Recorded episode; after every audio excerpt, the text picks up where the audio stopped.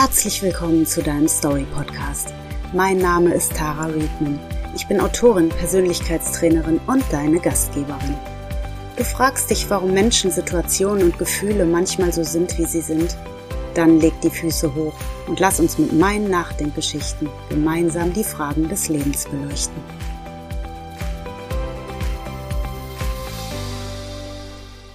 Heute möchte ich dir von Lukas und einer Sandburg erzählen, die seinen Vater Lars erst zur Verzweiflung und anschließend zum Nachdenken bringt. Dies ist eine Geschichte aus dem ersten Kapitel des ersten Bands meiner Buchreihe Ten Stories of Life, in dem sich alles rund ums Glücklichsein dreht. In dem Buch begleitest du den Ballonfahrer Benjamin Wisely, der die Rahmenhandlung um die zehn darin enthaltenen Nachdenkgeschichten spannt. Lass uns nun gemeinsam schauen, mit welcher Fähigkeit Kinder gesegnet sind, die uns Erwachsene oft stört, aber bei näherer Betrachtung doch so hilfreich ist. Der Strandtag.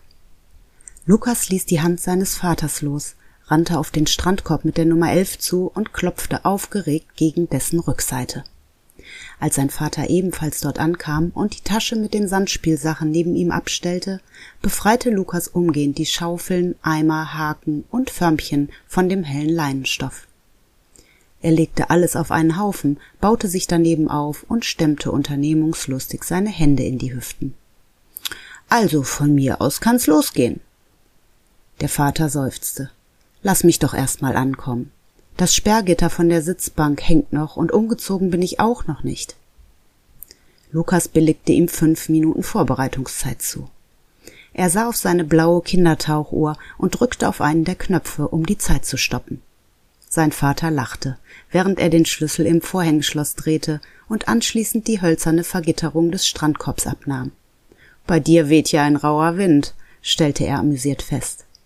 Darauf kannst du wetten, antwortete Lukas grinsend. Schließlich hast du es mir versprochen. Heute bauen wir so eine große Sandburg. Er ging hoch auf die Fußballen, streckte sich und breitete die Arme aus, soweit es ihm möglich war. Puh, das klingt nach Arbeit. Nee, erwiderte Lukas, nach Spaß. Er setzte sich neben sein Spielzeug in den Sand und wartete.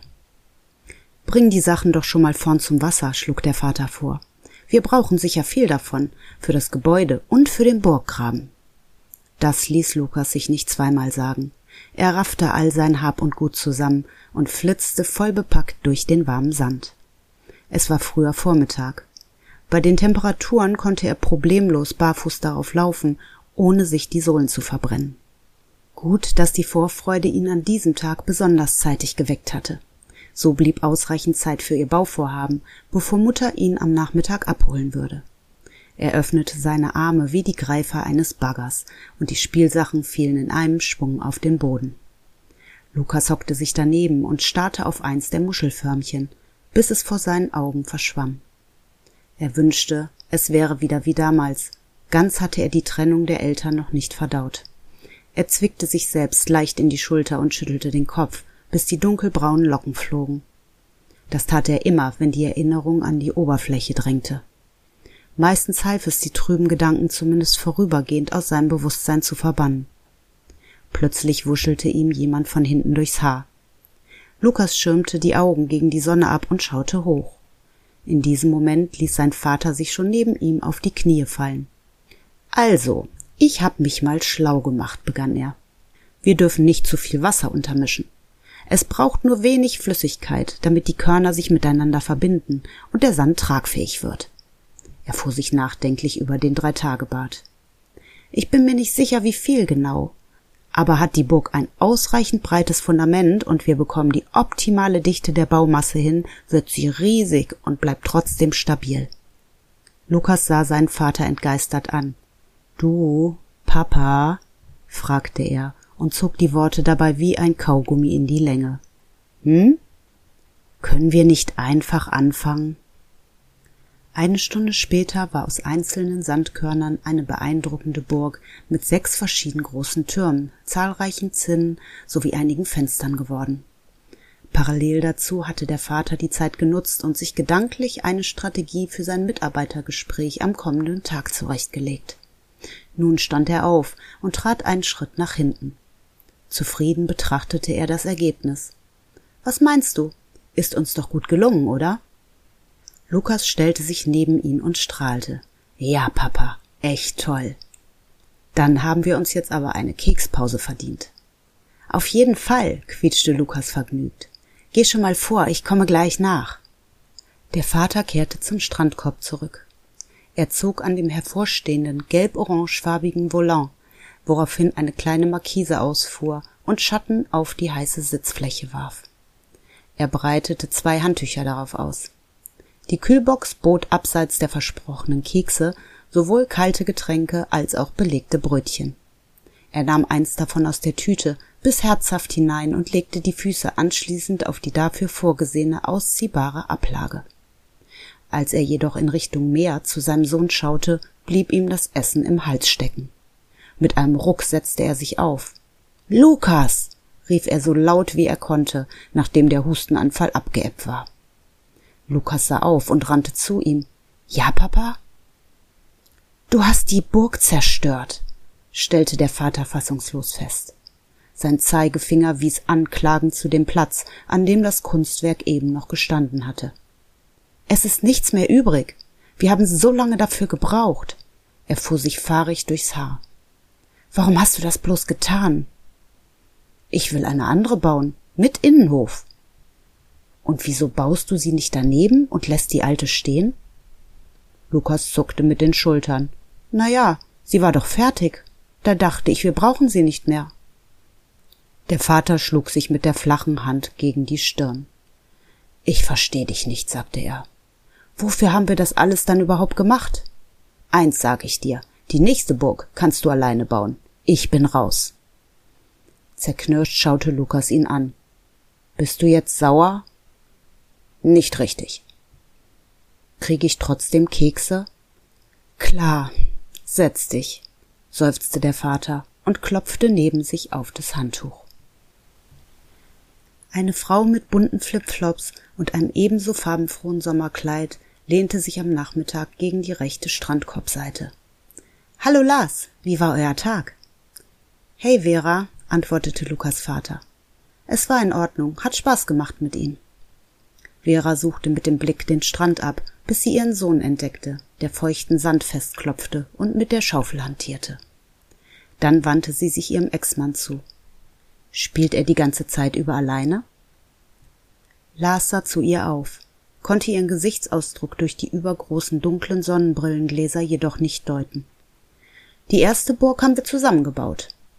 Vera lachte hell auf. Wie ich ihn kenne, ist es bei einer nicht geblieben. Äh, nein.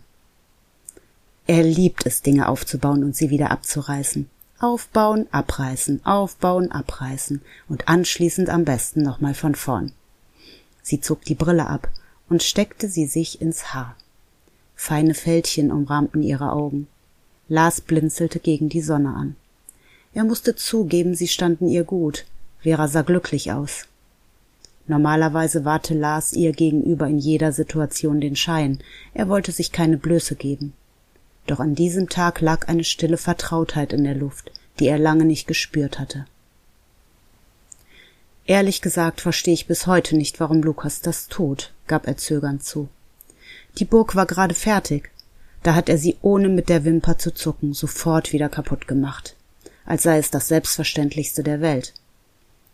Vera schaute ihn prüfend an. Dann setzte sie sich auf den freien Platz neben ihm. Was hätte er deiner Meinung nach denn machen sollen? Na, sie stehen lassen. Und weshalb? Um sie zu verwalten? Sehr witzig, brummte Lars. Natürlich nicht. Wieso sonst? Weil weil es viel Arbeit gewesen ist und sie toll aussah. Vera lächelte. Er tut es für das Erlebnis, du für das Ergebnis. Das ist der Unterschied. Wie meinst du das? Er hat sich schon Tage vorher auf den Burgbau gefreut, nicht um am Ende ein perfektes Exemplar zu haben, sondern auf den Weg dorthin. Er genießt den Prozess. Dabei entspannt er, vertieft sich in den Moment und ist glücklich. Seine Gedanken drehen sich nicht um irgendwelche Ziele in der Zukunft. Sie sind die ganze Zeit über in der Gegenwart, da wo wir Glück empfinden. Aber ich war auch zufrieden, als ich die Burg fertig hatte. Und für wie lange? Ein paar Sekunden? Du erreichst dein Ziel, bewunderst es kurz, kehrst ihm den Rücken und das Glücksgefühl verblasst. Mit dem Kinn deutete sie auf ihren Sohn, der weiterhin unermüdlich auf den Sand klopfte und ihn formte. Bei ihm dagegen hält es seit Stunden an. Lars gestand sich ein, dass er beim Spiel mit Lukas mental nicht bei der Sache gewesen war. Und auf dem Rückweg zum Strandkorb war die Burg für ihn bereits vergessen gewesen. Vera hatte recht. Ist es vielleicht nur Kindern vorbehalten, so zu empfinden? fragte er. Mir als Erwachsener fällt es schwer. Vera schüttelte den Kopf. Du kannst es auch, jeder kann es. Viele nehmen es nur nicht mehr bewusst wahr und sind deshalb nicht in der Lage, es auf andere Situationen zu übertragen. Meinst du? Lars klang wenig überzeugt. Den Winterurlaub verbringst du doch immer in den Bergen. Fährst du dort Ski, um unten anzukommen und dich wieder am Lift anzustellen? Was für eine Frage. Natürlich genieße ich jede einzelne Abfahrt. Ein unbeschreibliches Freiheitsgefühl. Vera zog kommentarlos die Augenbrauen hoch. Lars stutzte. Das ist es, oder? flüsterte er. Ja, antwortete sie. Genau das ist es.